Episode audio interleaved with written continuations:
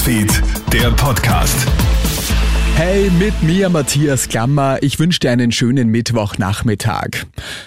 Kommt jetzt die Impfung gegen Hautkrebs? Das Genfer Universitätsspital will nun einen entsprechenden mRNA-Impfstoff testen. Das Serum soll in Kombination mit einem Medikament Hautkrebspatienten ein Leben ohne Metastasenbildung ermöglichen.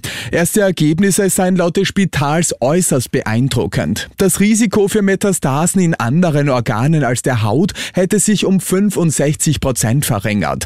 Krebshilfepräsident Paul Sevelda. In der Immunologie Onkologie hat sich in den letzten 15 Jahren wahnsinnig viel getan. Und die Traumvorstellung, dass man den Krebs mit dem körpereigenen Immunsystem wirklich wirksam bekämpfen kann, ist teilweise schon Realität. Aber mir ist es wichtig zu sagen, das ist nicht etwas, was man morgen bei seinem Hautarzt für sich verlangen kann, sondern das ist natürlich im klinischen Forschungsstadium derzeit noch. Die Regierung will das Verbotsgesetz verschärfen und schickt jetzt eine entsprechende Novelle in Begutachtung. Vor allem das Internet steht dabei im Fokus. Künftig soll es nämlich auch strafbar sein, wenn Verstöße aus dem Ausland im Netz begangen werden.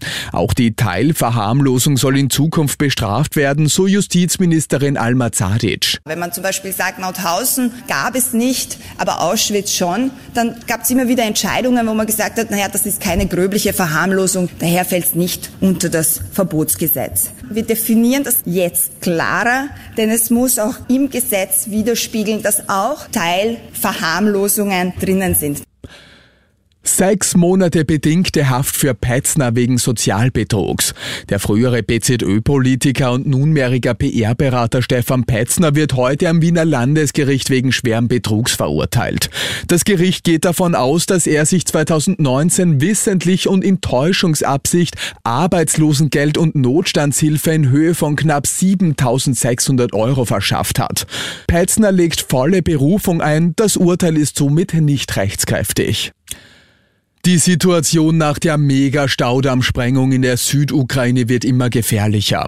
Experten sprechen von einem neuen Tiefpunkt in dem nicht enden wollenden russischen Angriffskrieg.